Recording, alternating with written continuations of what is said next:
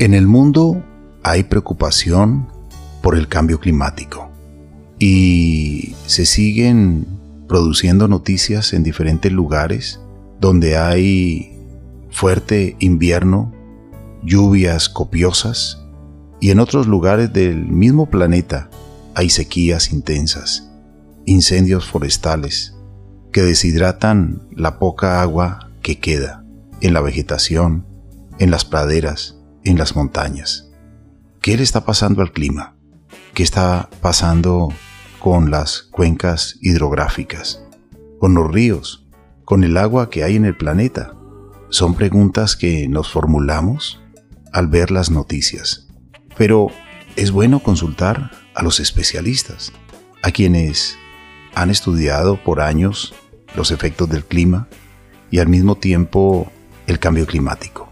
Hoy nos acompaña un especialista, el profesor Freddy Adalberto Martínez Astudillo. Él es ingeniero agrónomo, por muchos años fue investigador de una corporación autónoma regional de nuestro país, también profesor universitario en la Universidad del Valle y columnista en temas ecológicos y ambientales en el periódico El País. Él estará con nosotros para reflexionar sobre este interesante tema. La vida en nuestro medio, nuestro oxígeno. Bienvenidos, amables oyentes, y bienvenida, Marian. Carlos Alberto, muchas gracias. Un saludo cordial para usted y para todas las personas que nos escuchan. Qué importante es conocer esa relación entre el manejo de cuencas y la adaptación al cambio climático. Muchas veces se habla de cambio climático, pero lo hemos convertido en una palabra o dos palabras tan comunes que simplemente vemos cómo estamos viviendo un exceso de invierno y decimos eso es el cambio climático y ya está, esa es la respuesta a todo, pero no llegamos a las soluciones. ¿Qué podemos hacer? O investigar un poquito más cómo el cambio climático puede afectar el invierno que actualmente vivimos? Sabe que hay una pregunta muy interesante para formularnos, Marian. ¿De dónde viene el agua que estoy recibiendo por el grifo de mi casa? ¿De qué montaña? ¿De qué páramo? ¿De qué río? ¿O solamente nuestra preocupación es que los tanques estén llenos? Que el acueducto no nos falle. Pero el clima está cambiando. El clima y el planeta nos están manifestando con su lenguaje natural lo que puede pasar y los gobernantes deben provisionar e incluir en los planes de ordenamiento territorial modelos de manejo de cuencas hidrográficas en caso de duro verano o crudo invierno. Por eso hoy vamos a reflexionar con el profesor Freddy Adalberto Martínez Astudillo. Bienvenido a nuestro oxígeno y gracias por aceptar la invitación. Bueno, pues muy complacido en poder compartir con ustedes estos temas tan interesantes. Indudablemente preocupante la situación del invierno por el cual estamos atravesando en todo el país y pues pienso de que algunas cosas las hemos hecho muy mal, algunas corregimos, pero de fondo mm, creo que tenemos que tener conciencia de que en realidad se hace necesario optar por unas acciones adecuadas en el manejo de las cuencas hidrográficas a fin de poder garantizar a nuestras comunidades, por una parte, el agua para el consumo, que es vital, indudablemente el agua también para los procesos agroindustriales que necesitan. El país eh, es muy bien ubicado en nuestra tierra en el sentido de que tenemos dos periodos de invierno y dos periodos de verano. Y eso nos garantiza de que pues podemos contar con una disponibilidad de agua adecuada para nuestros procesos industriales y para nuestras comunidades. Inclusive es una ventaja tan significativa que, por ejemplo, nosotros tener cultivos de caña cosechando todo el año ¿Y por qué se facilita eso? Porque precisamente el clima nos favorece. Hemos visto de que, pongamos en la, en América Central, las cosechas de caña son concentradas en un, en un solo periodo que llama la denominada zafra, o sea que cosechan una sola vez al año. Nosotros en Colombia podemos estar cosechando todo el año caña, podemos estar produciendo arroz todo el año porque precisamente el clima benigno en eso. Pero bueno, yo creo que ese es nuestro tema central. Eh, me complace mucho poder hablar con ustedes sobre estos temas y esperamos desarrollar un buen programa analizando estas problemas. Ingeniero Freddy Adalberto Martínez, cuando hablemos de cambio climático, pues hay que verlo desde diferentes tópicos y en un futuro eh, va a haber una marcada influencia en los regímenes climáticos. Hablemos un poquito de esto, cómo el cambio climático va a afectar ese futuro de regímenes climáticos y qué va a pasar con nosotros hablando de lluvias excesivas o veranos muy prolongados. Las zonas, digamos los departamentos o digamos los países tienen unos prototipos establecidos de comportamiento climático que más o menos se repiten con pequeñas variaciones. Desafortunadamente, cuando se rompen esos procesos, como nos está sucediendo ahorita, estamos en este momento casi en el pico del invierno en el país. Y entonces eh, las precipitaciones estoy seguro que han sobrepasado los, los promedios tradicionales. O sea, ha llovido más de lo que normalmente eh, se sucedía.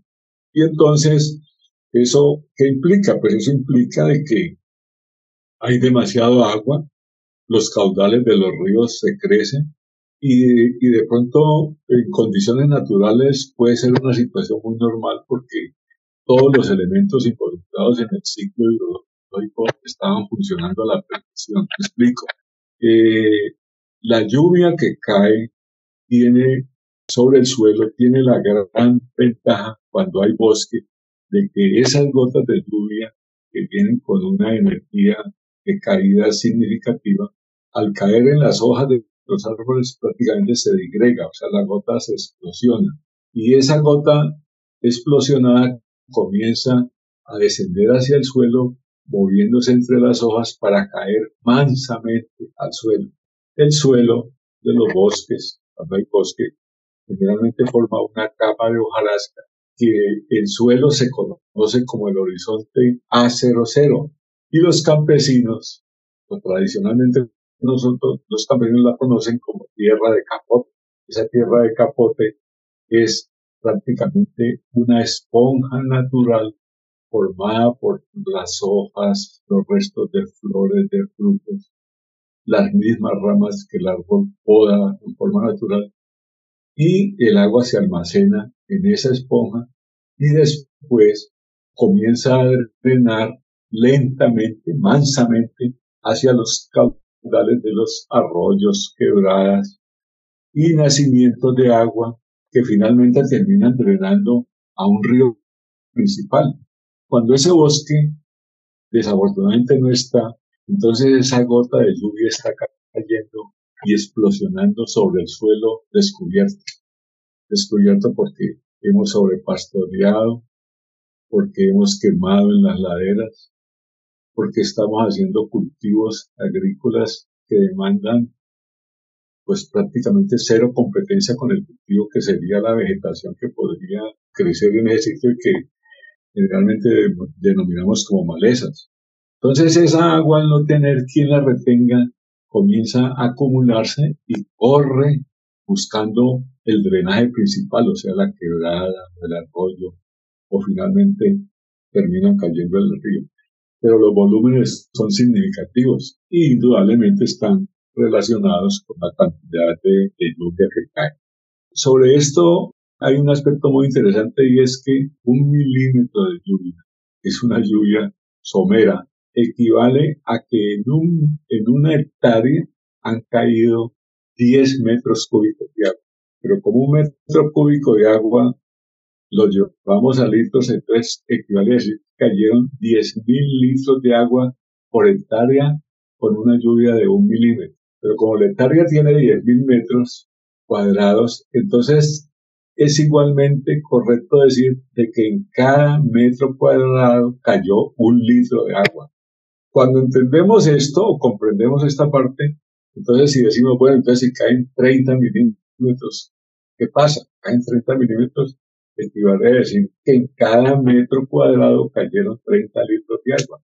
Y 30 litros de agua en un metro cuadrado, si el suelo es plano, pues indudablemente se empozará y entonces formará un charco ahí y el suelo y todo lo demás. Pero cuando ese, ese, ese suelo o ese metro cuadrado es inclinado, el agua ya no se, no se queda ahí, sino que comienza a, a, a desplazarse y entonces va sumando, va sumando y va sumando. Entonces, los volúmenes significativos de, agua que indudablemente es lo que nos causa los problemas de desbordamiento de los ríos de deslizamientos en las laderas. ¿Y por qué los deslizamientos de las laderas? Los deslizamientos de la ladera es que indudablemente no hay bosque, los árboles desarrollan un sistema radicular en forma de malla a fin de asegurar el soporte de ese árbol que indudablemente puede tener 4, 5, 6, 7 metros. Copa puede tener 5 metros de, radio o de diámetro o, de sombra. En esa misma proporción tendrá también un sistema radicular hacia abajo, agarrando y dándole el soporte adecuado a ese árbol. Cuando nosotros vemos que las, que las carreteras nuestras, y, nos, causó mucho impacto un deslizamiento de, sobre la carretera en, la zona de Pereira, donde una comunidad prácticamente se... ve las fotografías y todos sabemos de que los suelos de la cordillera central y precisamente por esa zona de, de caldas volcánicas aportadas por los balcones conforman unos suelos esponjosos. Entonces, si esos suelos esponjosos absorben agua y no tienen quien los aglutine, no tienen las raíces que los aglutinen, pues desafortunadamente se deslizan. Entonces vemos los taponamientos de las vías, las poblaciones impactadas, la carretera llana también con deslizamientos. Y en realidad se volvió una, situación muy generalizada precisamente como consecuencia de la saturación de esos suelos con el y la inundación cuando los suelos son planos. Entonces, algo está pasando en el sentido de que los suelos en las cuencas hidrográficas los estamos dejando a nivel de exposición muy alta ante estos aguaceros eventuales, pero que se nos suceden ahora. Posiblemente hacía tiempo no teníamos este medio, pero estoy seguro, o debemos estar seguros de que posiblemente se repiten. No podemos decir el próximo año o los próximos dos años, porque es difícil las previsiones, pero y seguimos a precipitación y de bajas temperaturas, las zonas de, de, y muy bajas en los llanos, en las zonas Entonces, desafortunadamente va a ser una situación un poco complicada y un poco difícil. La vida no es un juego, pero está en juego si no cuidamos nuestro medio ambiente. Por la vida, juguemos en serio. La responsabilidad ambiental. Eso es lo bueno de nuestro oxígeno.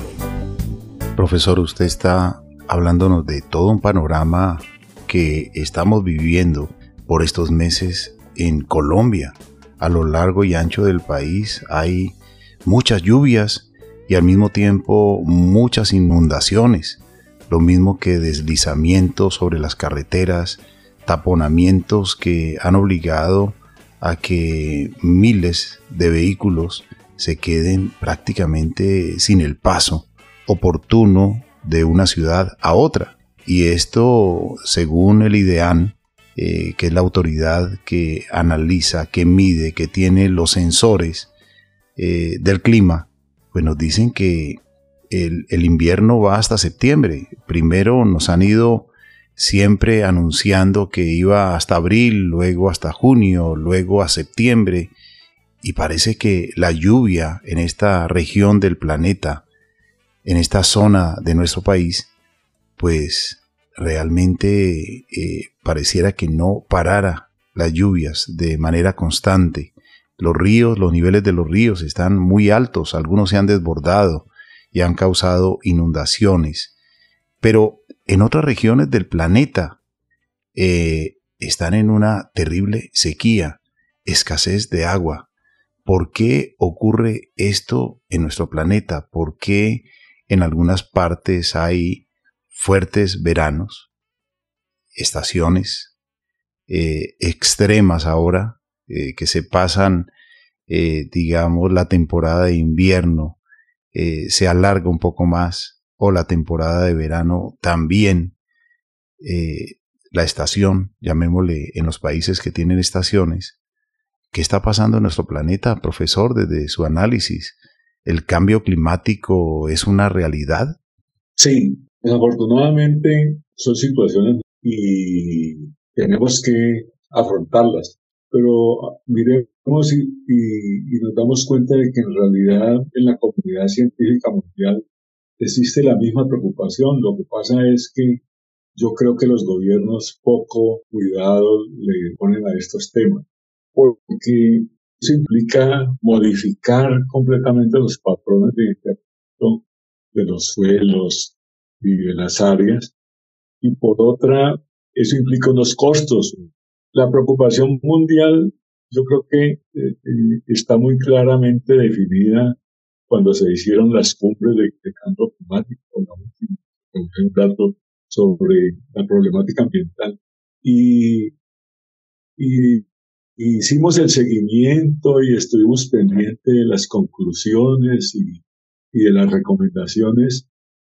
Y la, a la hora de la verdad, pues hay indudablemente muchos científicos interesados en el tema y, y hacen sus exposiciones y dan las recomendaciones, pero las recomendaciones no, no se cumplen. Y uno de los factores que más de pronto puede estar incidiendo es el consumo de los combustibles fósiles, el sobredimensionamiento de, de, vehículos o no adecuado ni los tratamientos adecuados en los vertimientos tanto de gases como de desechos en los ríos y en los mares, el sobreuso de los plásticos, todo este poco de cosas que indudablemente en conjunto son una carga muy pesada para, para, el planeta.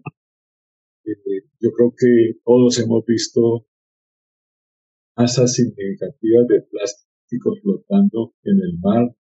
Hemos visto las desgarradoras fotos de, fotos de los peces y de los animales marinos prácticamente eh, abrazados por, los plásticos. Ahí hemos visto unas fotos de las famosas caretas que utilizamos contra el COVID, colgadas de, los cuellos de las aves, de las garzas, de las de, las, aves, de, bueno, de tanta cosa, indudablemente eh, es impactante. Lo otro es que hemos aprovechado las maderas de, de los bosques, para ampliación de, de, las actividades agrícolas y ello trae pues consecuencias muy fuertes.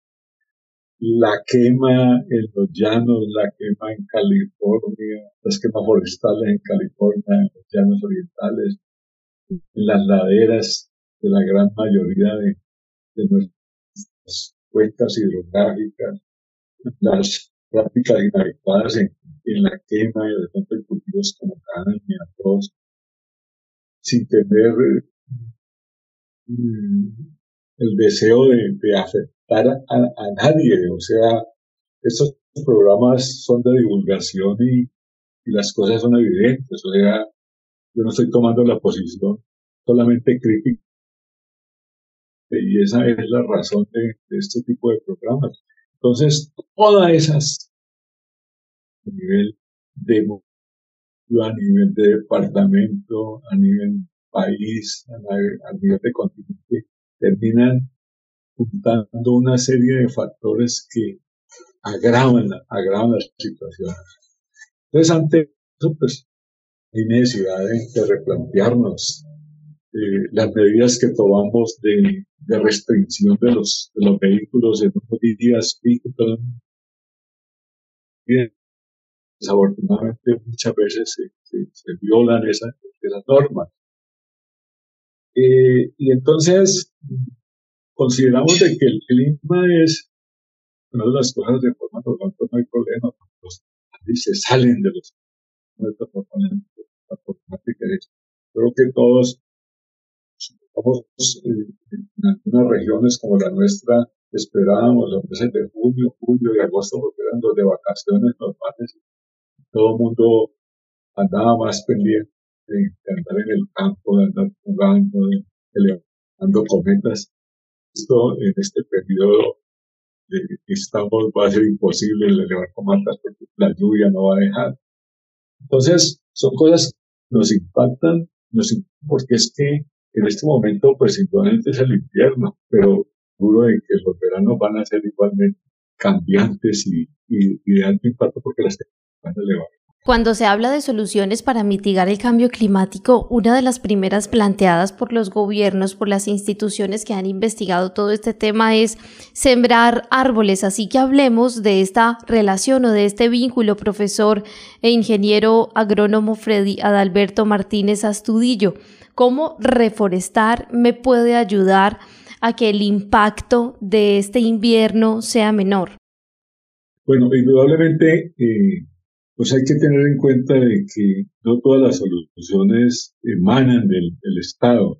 Queriendo decir con esto de que nosotros también como personas debemos involucrarnos en, contribuir a que los del cambio climático y las consecuencias de los inviernos y de los veranos mermen un poco. Pero la gente dirá, bueno, ¿y cómo podemos hacerlo si es que eh, se me sale de las manos? No, yo, yo estoy seguro que hay pequeñas cosas que nosotros podemos hacer en nuestras casas y en nuestro entorno que contribuyen a, causar, así sea un pequeño impacto positivo en el mejoramiento de las condiciones. Me explico. En, en, una casa, entonces el hecho de, pronto separar las basuras en, desechables y no desechables, en contaminantes y no contaminantes, es una acción que, yo la puedo hacer desde mi propio hogar. Otro es el uso de los recursos, o sea, tengo que utilizar adecuadamente la energía. Si no necesito una lámpara prendida, ¿para la dejo? Si entré a mi cuarto y prendo la luz y, salgo la luz prendida, ¿por, qué no la apago?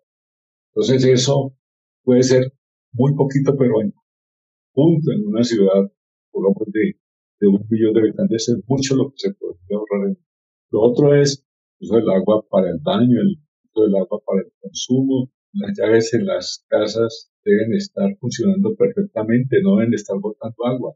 Cuando me baño, haré el uso óptimo de, esa, de ese chorro de agua que está cayendo sobre mí, porque no puedo, mi baño no puede durar 10, 15 minutos. Utilizar de canto. Cuando en realidad pues haya necesidad extrema para hacerlo y las temperaturas es todo eso en poco. Si tengo un árbol en mi antejardín, entonces yo deberé preocuparme por mi árbol de que sea de pronto necesita un poquito de abono, entonces pongo, pongo dos, tres, cuatro, cinco cucharadas o cinco manotadas y, le hago un favor ese árbol. Pero no, la gente espera que el Estado venga y le, fertilice su árbol a pesar de que está en, en unos casos y en otros la gente desafortunadamente lo he visto, que yo cómo hago para eliminar el, que no me dice cómo mato este árbol, porque es que este árbol está tirando las flores y las hojas encima de mi carro y me está pinchando. Son situaciones reales, ¿cómo voy a poder cortar? Yo, no, yo, no, yo también le digo cómo lo siento, pero no le puedo decir cómo lo mato, porque es que la, la, profesión mía no es matar árboles. Bueno, y así un poco acá. En las ciudades hay unos árboles ornamentales, y indudablemente pienso de que los municipios deberán apersonarse de ellos. Los árboles le caen hormigas, les caen plagas, les caen enfermedades. Necesitan, así como nosotros, nosotros de la norma, los árboles también necesitan un poquito de abono. Entonces, los árboles en las ciudades conforman la oferta ambiental de esa comunidad.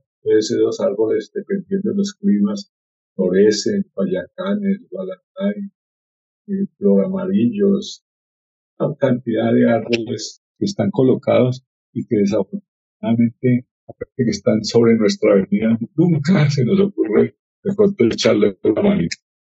La gente dirá que muy ocupada de problemas, pero bueno, no, es eso La otra parte es que el gobierno, indudablemente, o el, Estado, el que hace la presencia en estas comunidades, pues deberá estar muy pendiente de esas avenidas, de esos árboles a las entradas, de los parques, de los antejardines de las casas, porque, porque ello es también contribuir a que nuestras ciudades sean más frescas, sean más, sean más agradables. Una cosa es, ustedes saben lo que es una sombra en pleno verano, lo que, lo que significa. Y lo otro es que las comunidades generalmente reciben las aguas de las cuencas de las partes altas. esas cuencas tienen que tener unas masas de, bosque, tienen que tener unas zonas para producir cultivos agrícolas, tienen que tener unas zonas para producir frutales, y tendrán unas zonas de páramo que deben Entonces, los mismos municipios deberán tener, apersonarse de eso, así estén las corporaciones y todo lo demás, porque se necesita. Y, y de pronto habrá necesidad de, de comprar algunos predios y reforestarlos, porque es que allí nacen las quebradas que van a ir a proporcionar el agua para mi salud. Entonces, esos bosques estarán permanentemente, no son para aprovechar, pero hay unas zonas en las cuales debemos de sembrar árboles como una actividad industrial, o sea, los bosques con una madera y con unas especies que después de un tiempo los podemos aprovechar y, significan por una parte una rentabilidad económica a una inversión que se hace es costoso. Para tener un árbol no es, solamente sembrarlo, sino que, que estarlo lidiando. Por eso me preocupa de que muchas veces nuestras entidades dicen sembramos un millón de árboles, de que, pues, por lo menos si es árboles, a mí me interesa saber a nivel de, de, interés profesional dónde están las especies sembraron, a qué distancia los cuándo, cuándo va a ser la resiembra, cuándo va a ser la semilla.